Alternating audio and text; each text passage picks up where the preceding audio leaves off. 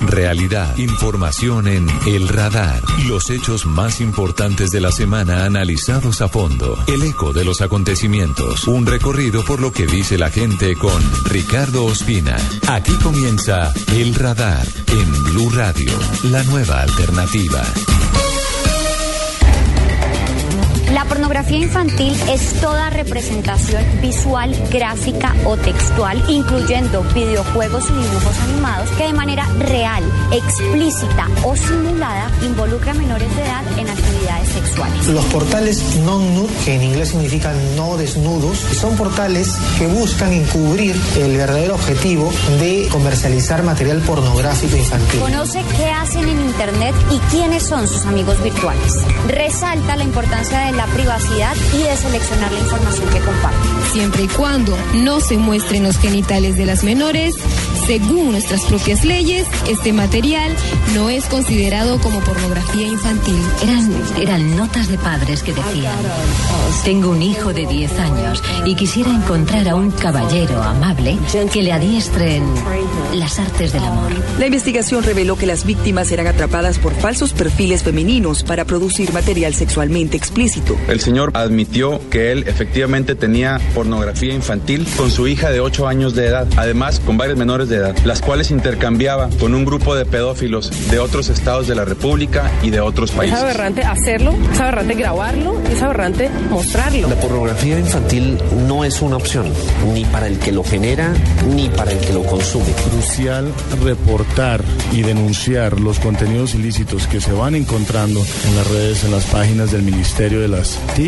que los podamos bloquear de raíz. El pedófilo es aquel que eleva su libido sexual solamente consumiendo, viendo pornografía infantil. Como padres de familia tenemos la obligación de encontrar las, las herramientas para nuestros computadores, para nuestros dispositivos que puedan proteger a nuestros, a nuestros jóvenes. Porque no queremos que existan riesgos en Internet. Cero tolerancia con la pornografía infantil. Si toleramos la pornografía infantil, definitivamente estamos condenándonos como sociedad a lo peor que puede existir. Aquí las víctimas somos todos. La inmensa mayoría, por no decir la totalidad, del contenido ilícito no residen en servidores colombianos.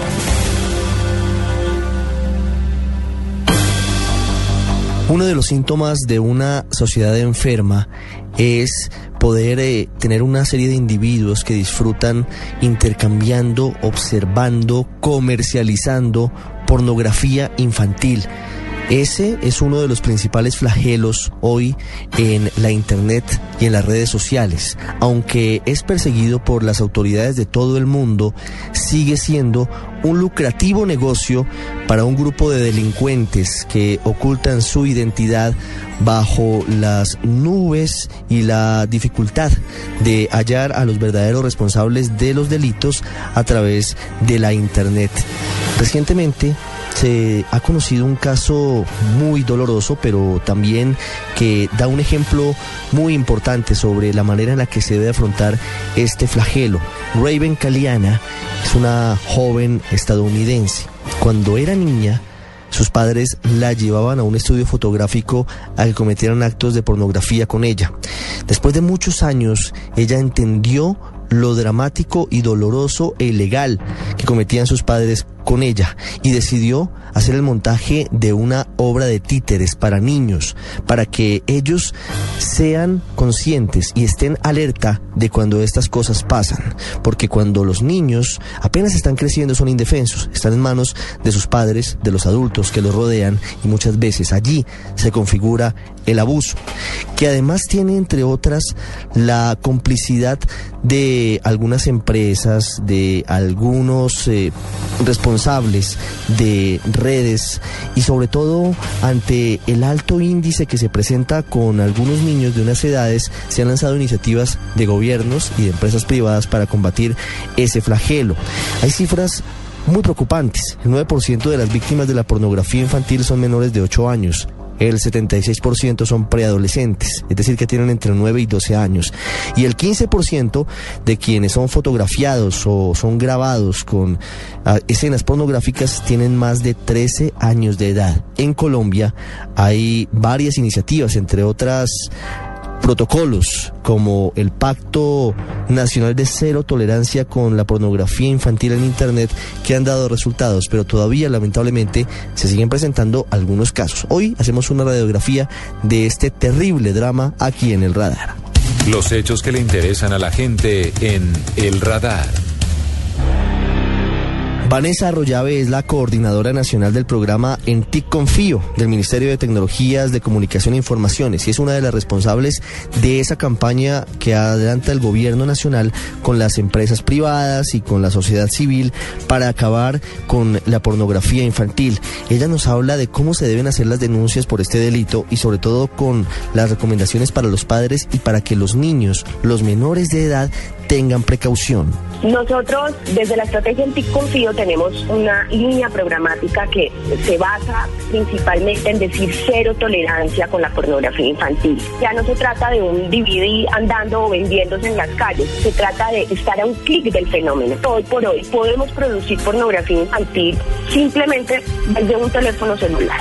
El llamado desde, desde Confío es a pensar antes de producir y a pensar antes de enviar. Es un tema de autorregulación, formación de criterio desde muy temprana edad y conocer muy bien qué es lo que está pasando con el fenómeno. Hoy por hoy con la existencia de Internet existen otros términos como el sexting, cuando tú te tomas una fotografía o, envías o reproduces un mensaje a través de un teléfono celular o a través de una webcam o a través de un computador y ese contenido es sexualmente explícito. Y cuando se produce con un menor de 18 años es susceptible de usarse pornografía infantil. Y por otro lado, un término que aún no hemos podido todavía traducir y desmenuzar al español, que es el grooming. Y es ese fenómeno de cómo personas adultas que están conectadas en Internet están buscando a, menores de 18 años con el fin de conseguir información sexual, eh, con el fin de encontrarse sexualmente con menores de 18 años a través de la red. Estos dos fenómenos son ambos susceptibles de convertirse en un delito y hemos desarrollado varias acciones como línea de denuncia virtual que se llama Te Protejo, que de manera anónima tú puedes ingresar y reportar un caso de pornografía infantil. Pero finalmente si nosotros no entendemos Internet como red global, no vamos a entender que es necesario que cuando un contenido se bloquea en Colombia, también se tiene que bloquear internacionalmente, sobre todo porque los servidores están en otros países, ¿no? Y están alojados en otros países. Entonces no, no ganamos nada bloqueando o generando un plan de prevención local cuando no lo generamos también de manera internacional. Tenemos un plan de relacionamiento muy importante, sobre todo para constituirnos como una política pública muy efectiva a nivel eh, regional, ¿no? Con los países de la región. Y voy a darles unas pequeñas recomendaciones. Por un lado, en nuestro computador de manera gratuita el control parental no es sino que accedamos a los ajustes, al panel de control y nosotros descarguemos de manera gratuita esto. Nos va a proporcionar que, por ejemplo, podamos monitorear que nuestros hijos chiquititos no accedan a internet y no sean a páginas que puedan ponerlos en riesgo. En nuestra página en TICConfío, www.ticconfío.gov, tenemos montadas unas guías muy interesantes, como por ejemplo entender o saber yo como padre de familia si puedo o no comprarle un celular un teléfono inteligente a mi hijo a partir de qué edad. Unas claves, por ejemplo, para escribir mensajes, pero también saber, por ejemplo, si mi hijo está siendo superacosado, qué hacer. Saber que el contenido en internet puede replicarse de una manera asombrosa. Piense antes de enviar, si ese mensaje que yo estoy a punto de compartir me sonroja o podría sonrojarme si le llega a mi mamá, a mi papá o si le llega a mi compañero de oficina, más bien no lo envíe. Así yo no tenga a nadie enfrente de mí, internet constituye que yo tengo enfrente muy probablemente a un tercio de la población del mundo. Y ese tercio de la población del mundo me puede estar bien. Y por otro lado, denunciar porque sabemos, por ejemplo, de casos que envíe esa información, compartir de contenido y luego empiezan a chantajearme o amenazarme. Entonces tenemos que reducir ese riesgo de lo que sigue. Pues denúncienlo en teprotejo.org. Así lo detectó el radar en Blue Radio. En varios sitios en internet, desde luego con el cuidado de no divulgar ni intimidades ni la revictimización y cuidando también la identidad de estos niños, de estos menores de edad, se han recibido cartas de algunos de ellos contando de qué manera ellos fueron víctimas, sobre todo en redes sociales y en la internet, de personas que los convencieron para que se vieran con ellas y luego fueron abusados o fueron fotografiados o fueron grabados en escenas de pornografía. Esto es una muestra de los eh, testimonios que se utilizan para hacer un llamado a los niños, a los jóvenes y a los padres ante esta amenaza latente. Me sucedió hace cinco años. Mis padres se estaban divorciando y las cosas en la escuela y con mis amigos no marchaban bien. Sentía que el mundo se derrumbaba a mi alrededor. Fue entonces que conocí a alguien en línea. Platicábamos de todo lo que me sucedía. Por fin tenía a alguien que me diera la razón y viera las cosas a mi manera. Tenía a alguien para quien yo era lo primero. No importaba lo mucho que confiáramos uno en el otro, sabía que no era bueno conocer en persona a alguien que solo conocía por la internet. Esas personas existen en línea y en el mundo real. También me sucedió a mí. Tenía 14 años y alguien en línea me envió un mensaje privado. No debí contestarlo, pero lo hice y siete días después acepté que me recogiera fuera de mi casa, a la medianoche. Me llevó a otra casa y lo que sucedió allí fue aterrador. Lo recordaré mientras vivo. Vino a mi casa y me llamó una persona con la que hablé en línea. Y ella me dijo que estaba fuera de mi casa esperándome. Le dije a mi mamá que iba a salir a caminar y me fui con él. Me fui unos dos días y nos agarraron en otra terminal de autobuses. Finalmente acusaron a Jim de sacar a una menor de los límites estatales y actualmente está en prisión. Me dio mucho miedo porque me llamó, porque sabía dónde vivía. Sabía mi número de teléfono. Dices que eso no te va a pasar a ti sigues llevando las cosas más y más allá. Y finalmente te va a pasar lo quieras o no, porque nunca llegaste a saber quién es esa persona o de qué es capaz. A los 13 años empecé a hablar con Tom. No actuaba ni se expresaba como un hombre de 56 años. Se comportaba diferente en la computadora. Yo sabía que no debía platicar con él, pero lo hacía por vengarme de mis padres. Era agradable tener a alguien que no estuviera siempre diciéndome qué hacer. Pasamos de ser solo amigos a amigos íntimos. Me escapé por tres semanas. Alguien vio la camioneta y nos reportó y me di cuenta de que todo había terminado. Él estará preso 25 años. Me envió una carta diciendo que fue mi culpa y que me matará si llega a salir de la cárcel. Aquí está el análisis, el radar en Blue Radio. Hemos querido invitar hoy aquí a El Radar a Carolina Piñeros. Ella es directora ejecutiva de Red Papás, de una de las organizaciones más reconocidas en nuestro país de padres y madres que buscan una articulación con la sociedad para proteger a los niños y jóvenes de nuestro país. Señora Piñeros, buenas tardes. Muy buenas tardes. Gracias por atendernos. Yo quiero saber desde Red Papás cómo abordan un asunto tan difícil y tan complejo como es el de la pornografía infantil, el abuso que se comete incluso en algunas oportunidades, como lo hemos dicho, por parte de los familiares de los menores de edad, que los venden a estas redes para que sean protagonistas de fotografías, de videos, que luego son divulgados a través de las redes sociales y de Internet el fenómeno de la pornografía infantil en Internet es un fenómeno que, pues en Colombia, pero como bien lo decía ah, usted ahora, pues ha tomado como eh, una fuerza eh, y una, de pronto una velocidad eh, en el mundo que está casi que sentimos desde la desde los padres de familia, las instituciones educativas y las mismas autoridades nos sentimos un poco rezagados ante esa situación eh, muchas veces es, eh, digamos, inclusive que los mismos niños se ponen en riesgo con las fotos que publican, con la información eh, que publican sobre ellos.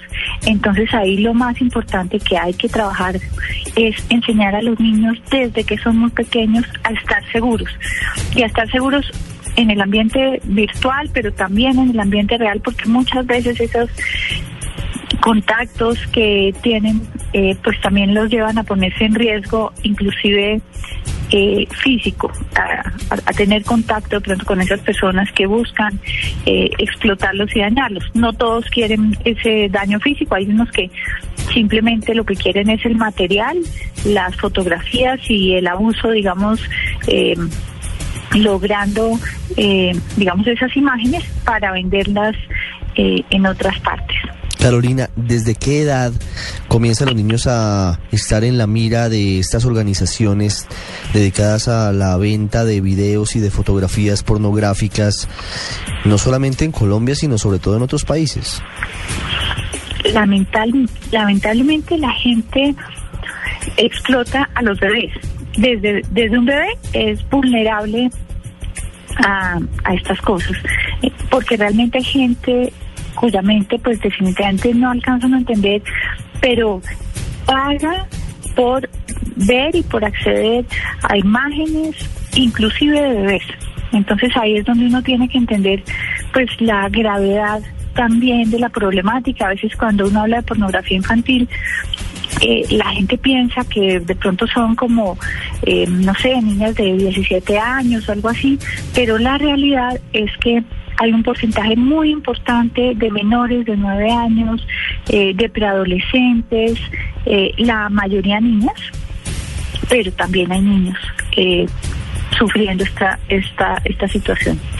Hay cosas muy dolorosas como el asunto y el caso que le estaba contando ahora, que en Estados Unidos ha sido muy conocido recientemente y en el que esta mujer, que ya es mayor de edad, recuerda que sus padres eran los encargados de ofrecerla para que otras personas hicieran con ella videos y le tomaran fotos eh, relacionados con pornografía. Esta realidad ¿Cómo se vive y cómo se ve desde ustedes la posibilidad de que adultos, de que familiares, incluso personas muy cercanas a los niños, los prostituyan para estas redes de tráfico de pornografía?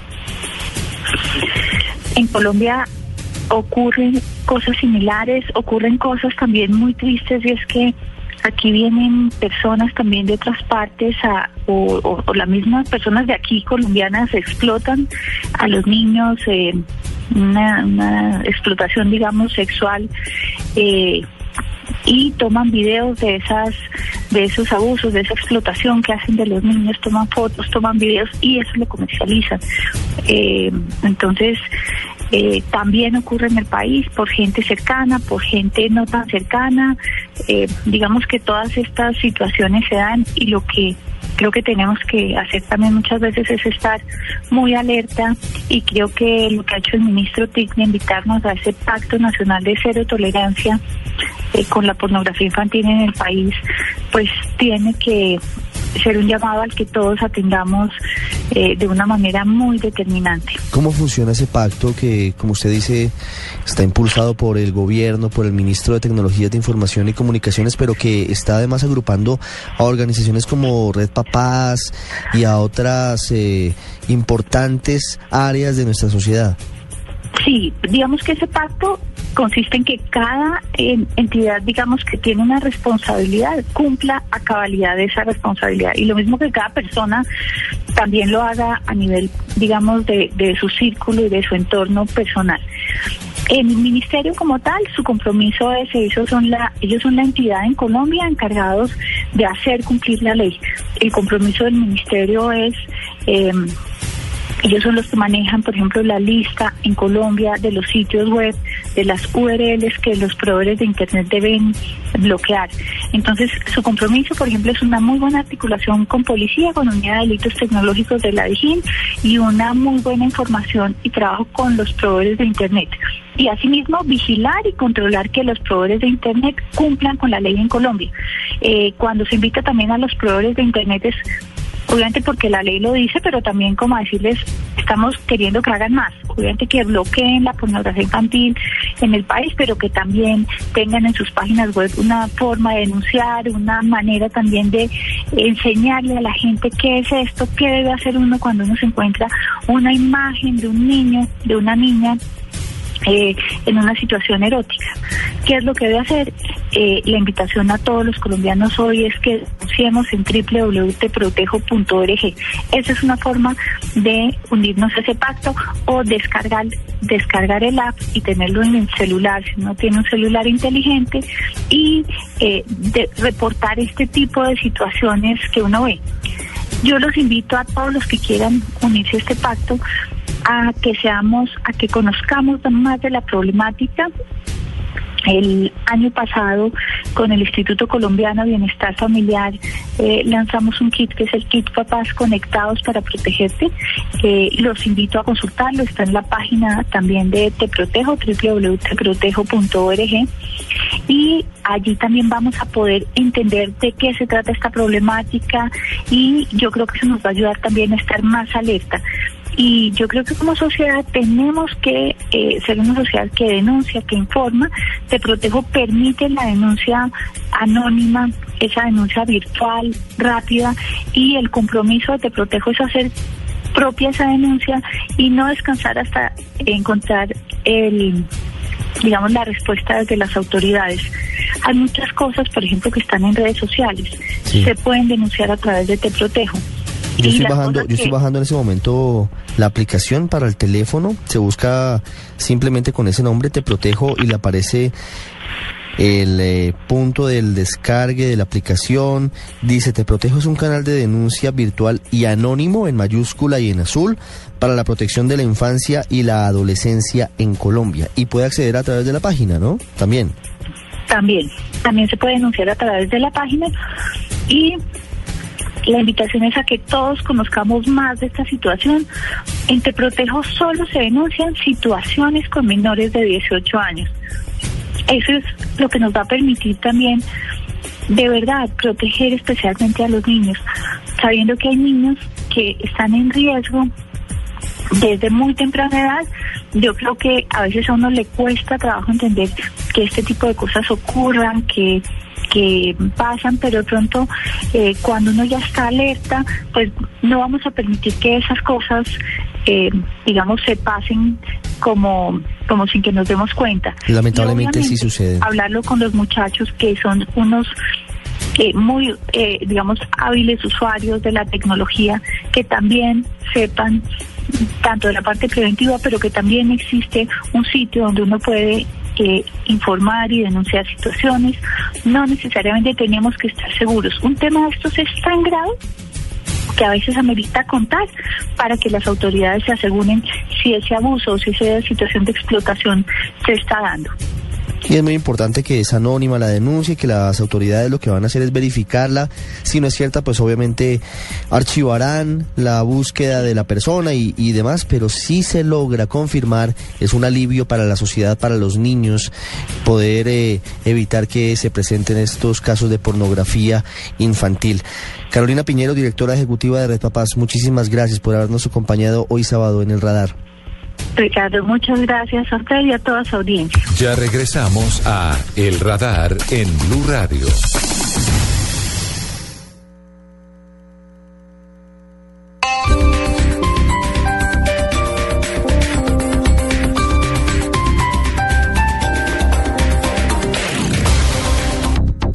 Este fin de semana ven a los concesionarios Renault y aprovecha los días Renault. Llévate tu Renault Duster 1.6 modelo 2015 desde 42 millones 990 mil con el plan 5024 con 0% de intereses, más gratis y plan estrena dos veces. Visita ya nuestros concesionarios de Bogotá y Chía. Aplican condiciones y restricciones. Este sábado, después de las noticias del mediodía, en blanco y negro con Mabel Lara, María Jimena Duzán. Guillermo Cano lee lo que yo escribo y decide por alguna razón que lo va a publicar y a los tres días, eh, oh sorpresa, seis coles aparece la crónica que yo mandé. La reconocida periodista colombiana habla de su vida, su trayectoria y su visión de la política de nuestro país. Me parece que es inconcebible exigirle a las FARC que abandonen las armas y aquí mantengamos a los partidos políticos con un pie en la legalidad y un, pie en la legalidad. María Jimena Duzán, este sábado en blanco y negro con Mabel Lara, porque todos tenemos algo que contar por Blue Radio y bluradio.com, la nueva alternativa.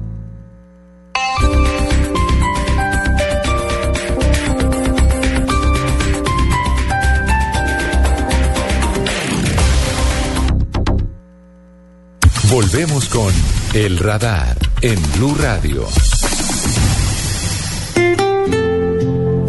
Condición básica para que se pueda realizar la donación es que la persona haya expresado el deseo a sus seres queridos para que al momento de su fallecimiento la familia autorice el procedimiento. No, no hay tráfico de órganos en Colombia. La palabra se ha revaluado porque hablan de, de dinero y en, hoy en día el POS cubre los trasplantes de riñón, el de hígado, el de corazón, el de córnea. Para poder trasplantar a una persona de un órgano se necesita que tenga una compatibilidad entre el receptor y el donante. El tráfico de órganos en muchos países como la India, como Pakistán, como Afganistán, como Irán, es de la siguiente forma. Se va a los sitios más deprimidos, a la gente más pobre, y se les paga por viajar a un sitio donde se le va a hacer la cirugía, se va a extraer un riñón y se le va a poner en la persona y se le paga. Por ley nosotros acá es ilegal. Las regiones que aportan el 60% de los donantes son Bogotá y Antioquia. Por el contrario, los habitantes del Valle, Santander y Atlántico son los que menos donan órganos y tejidos. Ver que una persona se deteriora cada día por falta de un órgano es muy, muy duro. Miedo. No, pero es que miedo no existe ninguno, porque es que uno va a donar los órganos ya cuando los órganos a uno no le van a servir, ya cuando uno está muerto. De cada 10 donantes potenciales, aproximadamente 4 familias niegan la donación. Pero no solo se pueden trasplantar riñones, sino también intestino, pulmones, páncreas, hígado y corazón. La presunción legal lo que indica es que en Colombia todos somos donantes. En los 14 años que llevo laborando en el instituto no hemos recibido un caso en el cual la muerte está relacionada con el tráfico de órganos. Pues si uno se convierte en donante después de muerto, no creo que se sienta nada, ¿no? Resulté apta, 100% compatibles. Soy donante. Por todas las personas que esperan un trasplante. Todos podemos ser donantes, todos podemos requerir una donación. Me siente muy mal, está muy mal, porque realmente eso la, la, es como la mitad de la vida de uno el riñón. Y el cambio es inmediato, o sea, tú te levantas al siguiente día con una vitalidad inmensa, puedes caminar, el color de la piel te cambia, ya no es amarillo, ya estás rosada.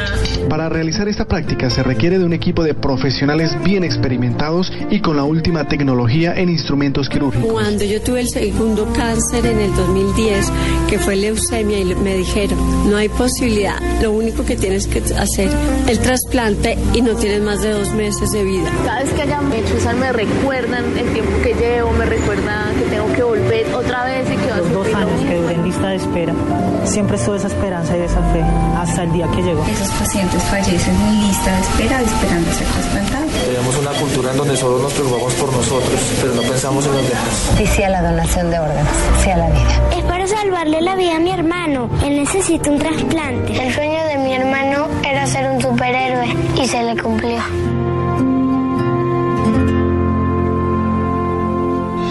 Polos opuestos en El Radar de Blue Radio.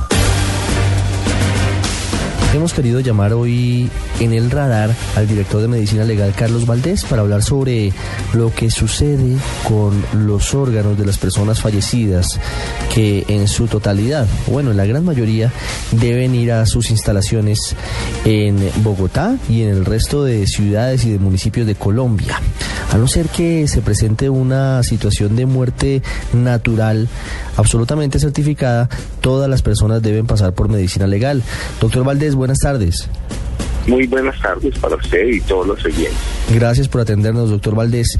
Quiero preguntarle primero, en cifras aproximadas, ¿cuántos cuerpos están ustedes recibiendo anualmente en medicina legal?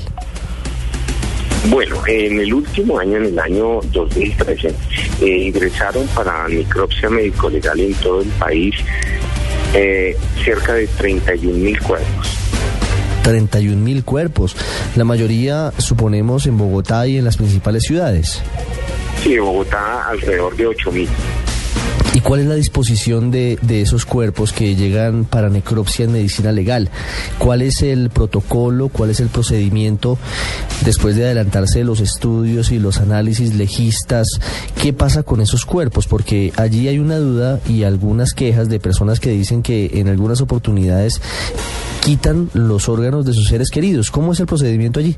Bueno, mire, para aclararle a toda la ciudadanía que tiene inquietudes sobre el tema de eh, qué se hace en, en, el instituto respecto de los tejidos. No son órganos, son tejidos.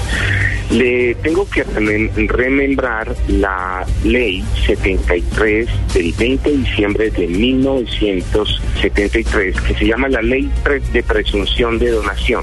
Esa ley que está vigente dice que si antes de iniciar la necropsia los familiares no se oponen a rescatar los tejidos, se puede autorizar el rescate de los tejidos. Entonces aclaremos una cosa, ¿qué, tejidos se pueden rescatar? Exacto, ¿cuáles son los tejidos? ¿Qué son tejidos? Los tejidos que se pueden rescatar de un cadáver son básicamente córneas, válvulas cardíacas, hueso y piel. Pero en Colombia lo más frecuente son córneas y hueso. Entonces, se pueden rescatar esos tejidos. ¿Y para qué se rescatan los tejidos? Para ser utilizados para eh, trasplantes en personas que sufren enfermedades.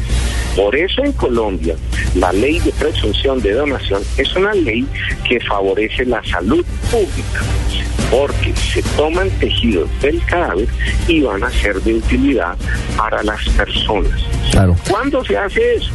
no en todos los casos.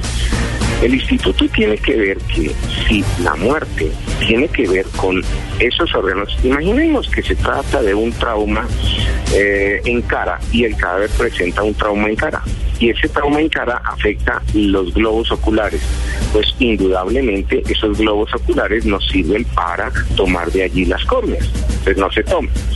Imaginemos que se trata de un accidente de tránsito y en el accidente de tránsito afecta un tejido óseo, pues de allí no se puede tomar hueso.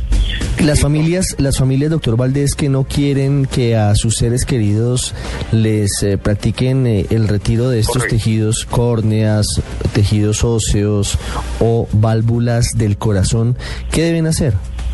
Entonces, por eso le explico el procedimiento. Entonces, cuando tenemos un cadáver, primero, que está identificado, es decir, tiene familiares, y se va a iniciar la necropsia, y ese cadáver es apto para donar, y entonces estamos frente a si aplicamos o no aplicamos la ley. Entonces, para aplicar la ley tenemos que saber si se oponen, si los familiares se oponen. Entonces, ¿qué hacemos? En todo el país, ¿qué hacemos? Un auxiliar de morgue sale a la sala de espera y pregunta, familiares del occiso fulano de tal. Si está el familiar y responde dice, sí, soy yo. Entonces se le pregunta, señor, usted o señora, usted es familiar de fulano de tal, ¿usted se opone a la donación? De este tejido, entonces él puede expresar si me opongo o no me opongo. Eh, imaginemos que están los familiares, pero en ese momento se ausentaron de la sala. Entonces, en el instituto acostumbramos a preguntar durante media hora, mínimo por tres ocasiones. Tres ocasiones que se graban y se filman, en las cuales el auxiliar sale y pregunta, familiares de del occiso fulano de tal. Si después de esas tres ocasiones, durante media hora, no aparecen los familiares, entonces entendemos que podemos aplicar la ley porque no hay oposición. ¿Y por qué no esperamos más tiempo? Porque es que si esperamos más tiempo... No funcionan, no, sirven. No utiliza, no sirven. Sí, no sirven. Entonces, si ha pasado ese tiempo y no, no encontramos los familiares, pues aplicamos la ley. ¿Hay un estimativo de cuántas vidas se pueden salvar con la aplicación de, de esta ley de la que usted nos habla, la ley 73 de 1973? Nosotros no tenemos el estimativo porque no le hacemos el seguimiento. Esos, esos tejidos son rescatados no por funcionarios de medicina legal, sino por funcionarios de los bancos de tejidos. Hay bancos de córneas, hay bancos de hueso. Ellos toman esos tejidos, los llevan al banco y eso no van a tener ningún costo. Esos son donados a los grupos de trasplantes de clínicas, de hospitales y hay en este momento una fila de enfermos que se inscriben para trasplantes de tejidos.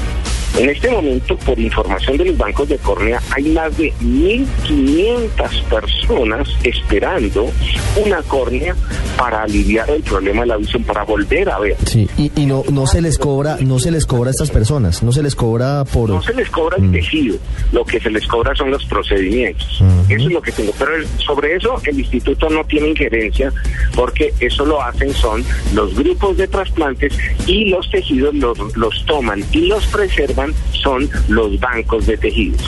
Claro que sí. Quiero, quiero hacerle una pregunta final, doctor Carlos Eduardo Valdés, director de Medicina Legal, que nos acompaña hoy sábado aquí en el radar. ¿Qué sucede con los órganos? Porque es otro procedimiento diferente. Ya hablamos de los tejidos, pero ¿qué pasa con los órganos? ¿Cómo se facilita su trasplante? ¿Cómo se facilita su extracción de los cuerpos para que pueda prolongar la vida de alguna persona que necesite ese órgano en particular?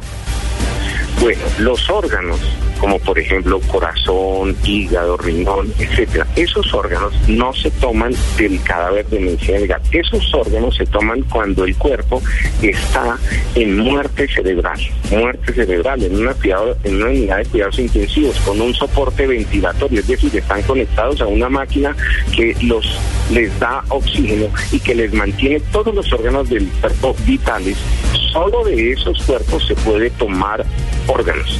La misma ley, la ley 73 de presunción de donación, dice que si una vez se diagnostica la muerte cerebral, cuenta con seis horas después de que se hace el diagnóstico de muerte cerebral, para que dentro de esas seis horas los familiares se opongan a que se rescaten órganos, órganos como cuáles, como corazón, pulmón, hígado, páncreas. Si en esas seis horas los familiares del enfermo que estaba en cuidados intensivos.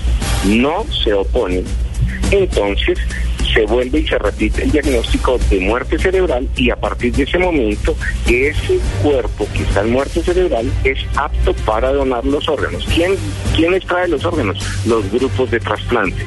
Inmediatamente la clínica informa a los grupos de trasplantes y se informan a las personas que están haciendo fila para la recepción de los órganos. Claro, en este caso la persona podría haber dejado una autorización firmada para que en caso de que se presente esa muerte cerebral puedan disponer de sus órganos. Claro, la autorización se puede hacer inscribiéndose la persona en los, en los grupos de trasplantes o en los bancos de tejidos en donde le pueden dar un carnet o la persona puede hacer lo siguiente, escribir en una en un papel una nota y la guarda en sus papeles, en su billetera. O puede decirle públicamente a familiares y amigos, oiga, mire, el día que yo esté en esta situación, quiero donar mi salud. Lo hace público para que cuando suceda un evento, ojalá nunca ocurriera, eh, los familiares y amigos sepan que la voluntad era tal. Es el doctor Carlos Eduardo Valdés, director de Medicina Legal, hablando de un asunto que es complejo, que es difícil porque involucra sentimientos, involucra situaciones que no son fáciles de manejar, pero sí es fundamental que podamos saber cuáles son los procedimientos cuando se necesita el uso de tejidos, cuando una persona fallece y se dispone de ellos para salvar vidas y la diferencia cuando ocurre en caso de los órganos que son retirados únicamente cuando hay muerte cerebral. Doctor Valdés, muchas gracias por su explicación a los oyentes de Blue Radio. A ustedes que tengan un feliz día. Usted está en el radar en Blue Radio. ¿Cuáles son los procedimientos y qué tan solidarios somos los colombianos a la hora de hacer donación de órganos? Cuando se necesita, sobre todo, la entrega de tejidos y de órganos para trasplantes y cuando se necesita sangre en casos de urgencia, en algunas oportunidades se ve la solidaridad, en otros no tanto. Por eso hemos invitado hoy sábado aquí a El Radar a Danik Varela, subdirectora de la Red Nacional de Transplantes y Bancos de Sangre. Señora Varela, buenas tardes. Buenas tardes, Ricardo. Muchas gracias por atendernos. ¿Cómo funciona esta Red Nacional de Transplantes y Bancos de Sangre? ¿Hace cuánto se creó y de qué manera opera? Bueno, a ver, esta red de, donación y trasplantes y bancos de sangre funciona en el Instituto Nacional de Salud, funciona en cada regional y, o en cada departamento que se trata para bancos de sangre donde se hace permanentemente promoción de la donación. Eh, existen eh, en las secretarías de salud unas áreas destinadas para manejar el tema o, o acude a los bancos de sangre o a los coordinadores regionales entonces, eh, a través de, de, los bancos de sangre en, las, en, los departamentos, van y se hace la donación voluntaria porque es la más segura. En cuanto a la donación de órganos y trasplantes, existe eh, en la web de, eh, del Instituto Nacional de Salud en la página un link donde cada, cada persona que tenga la voluntad de ser donante diligencia un formatico con sus datos personales y eh, se le devuelve el carnet eh, para que él lo imprima y lo mantenga en su en su billetera, ¿no? Pero no es eso eh, la forma en que se hace donante, sino que lo importante es que él le transmita esa voluntad de donación a su familia. En todo caso, se necesita un documento que, se, que garantice que la persona accede, está de acuerdo en hacer la donación de sus órganos, de sus tejidos, en caso de que fallezca o de que tenga muerte cerebral, ¿se necesita siempre un documento o solamente con que la persona le diga a su familia eso ya es eh, hábil para las autoridades médicas sobre todo? Sí, señor, solamente con la voluntad de, donar, de ser donante, que se lo transmita a la familia, que la familia respete esa situación, esa, esa voluntad, pues eh, solamente eso es, eh, eh, es lo que vale para ser donante de órganos. Sí, ya después de esa decisión de la familia de entregarlo en donante, se hacen algunos estudios para ver si existe alguna contraindicación para ser donante, ya sean problemas infecciosos, algún tipo de, de un problema administrativo que se tenga o algún problema legal con ese fallecido. ¿Cuáles son los requisitos para que una persona pueda ser donante de tejidos o de órganos? Eh, hablo de sus condiciones físicas, señora Varela. No, cualquier persona es potencialmente donante. Ya cuando se da la situación que se le hacen unos estudios eh, eh, por parte médica y por parte administrativa y legal, eh, allá se definen si hay alguna contraindicación. Pues si por decir, el señor falleció y, y fue supuestamente, están pensando en un, en un suicidio, un homicidio, pues queda en estudio, ese cuerpo no, se, no puede ser donante. O si tuvo una enfermedad infecciosa, eh, un VIH, pues tampoco va a ser donante. Eh, pero entonces eso ya se decide en el momento en que se da la, la, la autorización o esa confirmación de la familia, la aceptación en sí de que va a ser donante esa persona. Quiero hacerle una pregunta final señora Danik Varela, subdirectora de la Red Nacional de Transplantes y Bancos de Sangre. Cuando se toma una decisión que es importante porque significa ni más ni menos que una vez se presente o muerte cerebral o fallecimiento físico definitivo de la persona y cada quien acepta o dice que está dispuesto a que sus órganos y sus tejidos sean donados, está buscando salvar vidas. ¿Se tienen estimativos de cuántas personas están eh, esperando trasplantes en Colombia y a cuántas personas les llegan? Eh, eh, a la fecha tenemos una lista de espera para órganos de 1846, de los cuales tenemos 1695 en espera de un riñón, 38 personas en espera de un corazón, 109 en espera de un hígado y 4 personas en espera de un trasplante combinado que puede ser riñón, corazón, riñón, hígado, riñón, pulmón. ¿Sí? Y tenemos 1.727 esperando una córnea o algún tejido ocular. Eh, esa es la situación en la lista de espera que maneja el Instituto Nacional de Salud a la fecha. Esas son las necesidades que tenemos y desafortunadamente ha bajado mucho eh, la aceptación familiar de la voluntad de donación. Entonces eso disminuyó eh, el dato que tenemos a 2013 al cierre 31 de diciembre de 37%, lo cual es bastante importante porque se está dejando... el 37% de los fallecidos están eh, haciendo donación de órganos? El 37% de las personas potenciales donantes que la familia negó esa donación. Perfecto. ¿Y por qué se presenta esto? Pues lo que nosotros hemos investigado es que hay desconocimiento del proceso de la voluntad de ser donante. La otra es que no conocen en sí que existe la red de donación y trasplantes y todo lo que lo que se maneja en el Instituto Nacional de Salud. Sí, y todo eso lo tenemos eh, nosotros en, en, el internet, en la página web del instituto, para que la gente pues entre allí y se documente. Porque también existen muchos mitos, hay problemas culturales, problemas religiosos que traen las personas y que eso obliga a que ellos no tomen la decisión de ser donantes o que cuando la persona lo decidió en vida el familiar no lo no lo tiene en cuenta. Señora Varela, muchas gracias. Bueno, señora, usted, mucho gusto. Así lo detectó el radar en Blue Radio. Escuchamos ahora los testimonios de personas que tienen que ver con la donación y el trasplante de órganos. David Valencia tiene 50 años de edad y hasta este momento, por condiciones de salud, porque ha tenido complicaciones, ha sido intervenido entre las oportunidades, ha tenido tres trasplantes de hígado. La situación comenzó porque en el cuerpo manifestaba mucha rasquiña y un color amarillo de pigmentación en la piel. Comienzan a hacer los análisis y miran y ven que se cerraron las venas biliares. Cuando se cierran las venas biliares comienzan los líquidos a salir por los poros, por otros lados menos por donde debe ser. En aquella entonces eh, era muy difícil y complicado, entonces nos tocó implementar el mecanismo de la ricela para que fuera más ágil, para que pudiéramos tener acceso al, al trasplante. Entonces montamos la tutela y ya comenzamos con el proceso y el seguimiento ya del Hospital Pablo Tobón Uribe de Medellín, que fue donde me han trasplantado las tres veces, la asesoría de los hepatólogos, ya comenzamos el proceso. Aunque el hígado se regenera, pero en el caso mío, pues no había forma porque cuando se tapan las venas biliares, por decir algo, cuando pasó lo que pasó, fue cosa general del hígado, entonces no se podía regenerar,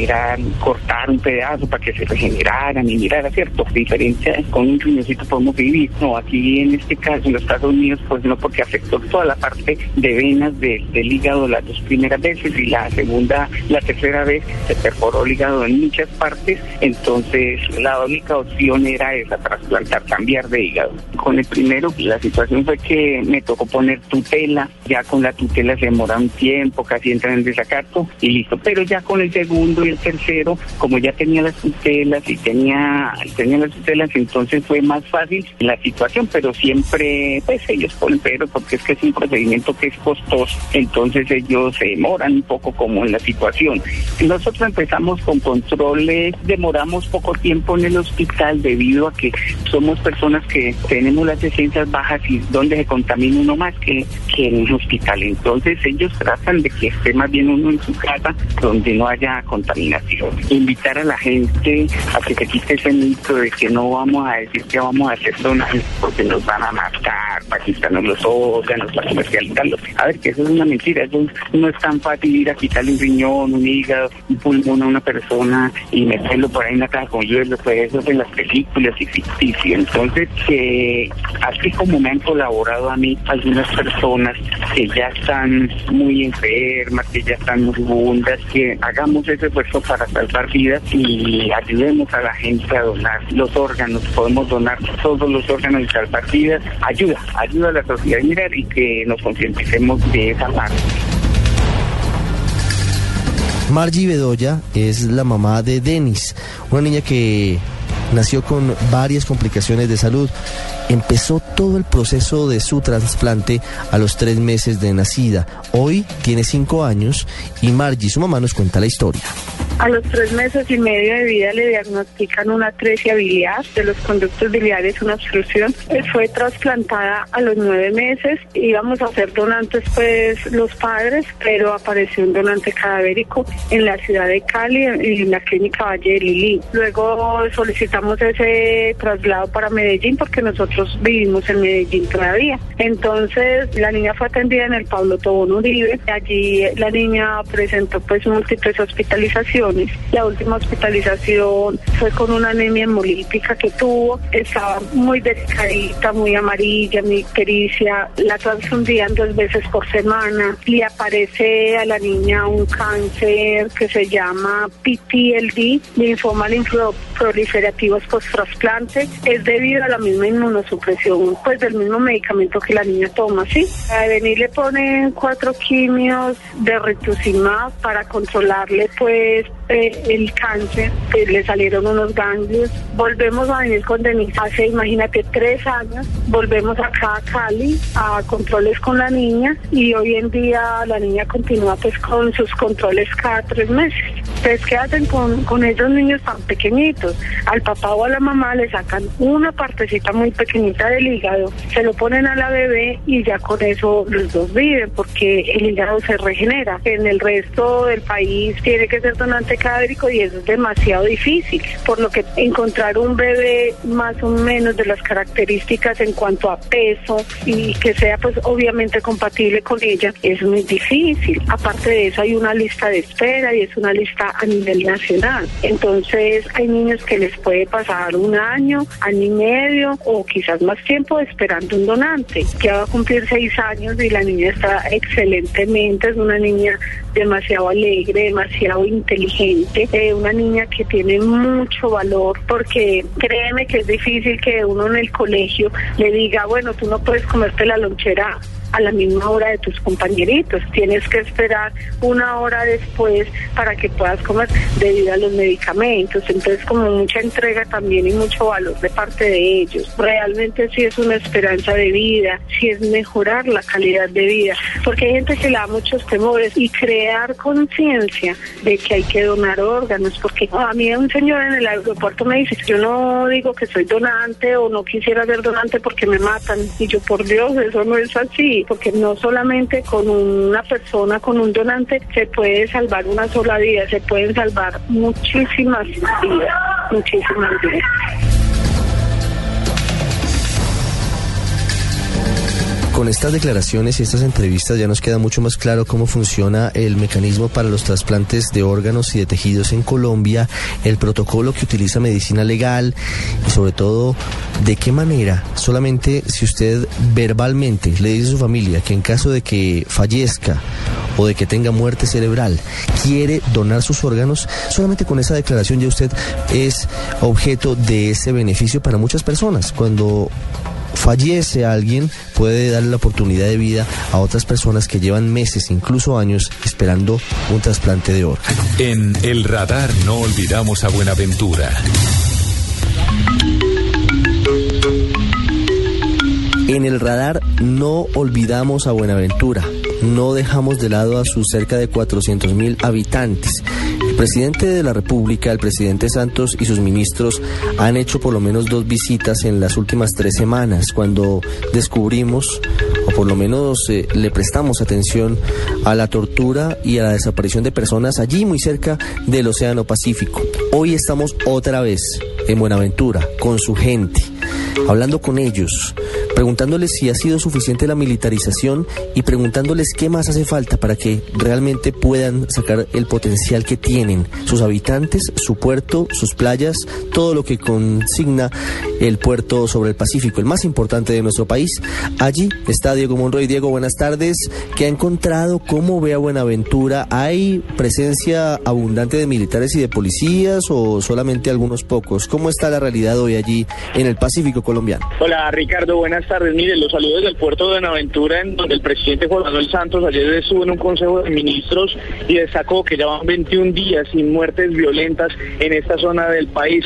También le cuento pues eh, que la gente se encuentra bastante agradecida por el tema de la seguridad. Es una militarización en varias de las zonas importantes de Buenaventura y en varias de esas comunas en donde se estaban dando esas llamadas casas de pique. Por eso nos hemos venido aquí a la parque en el centro, en Buenaventura, para hablar con los habitantes. Señor, muy buenas tardes.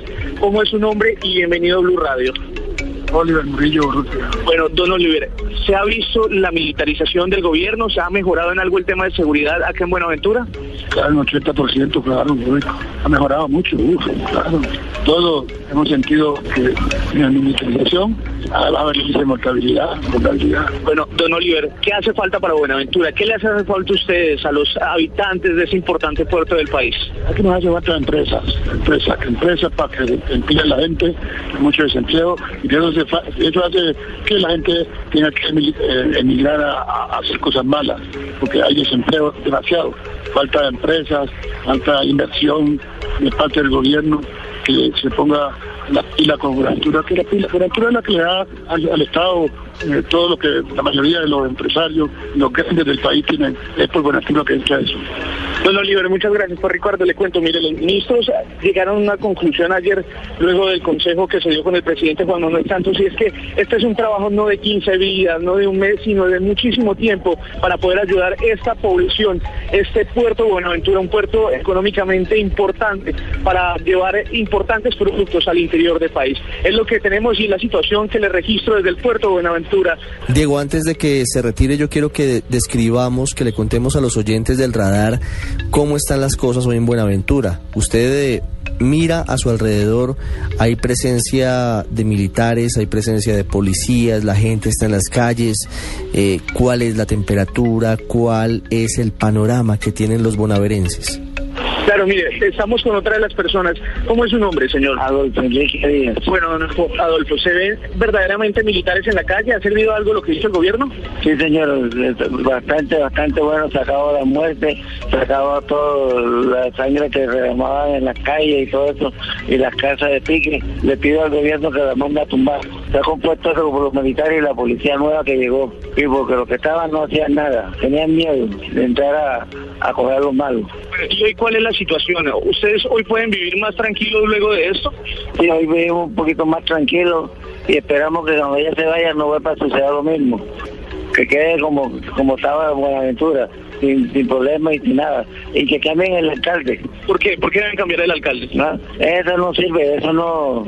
Él no él es culpable de todo lo que pasó. Bueno, Ricardo, esa es la situación y esa es la radiografía, esa es la lectura que le dan los habitantes de Buenaventura, los habitantes del puerto de esta zona del país, a la situación de lo que está sucediendo en cuanto a la violencia, en cuanto a la militarización que ordenó el presidente Juan Manuel Santos hace algunas semanas para terminar con esas llamadas casas de pique, en donde miles de vidas miles de personas, miles de, habitantes de este puerto eh, desaparecieron y al parecer murieron. Diego Fernando Monroy, Blue Radio. Diego, muchas gracias desde el Pacífico, con esa marina y con ese calor y con esa humedad y con esa calidez y con la marimba acompañándolos a los más de 400 mil habitantes de Buenaventura y los miles de hijos de esa tierra bonaverenses que están en todo el país y están en todo el mundo. Para ellos un saludo y de nuevo la conclusión a la que llegan varios de sus habitantes. Dicen que el problema de Buenaventura, entre otros, es la falta de gestión del actual alcalde Bartolo Valencia. En el radar no olvidamos a Buenaventura.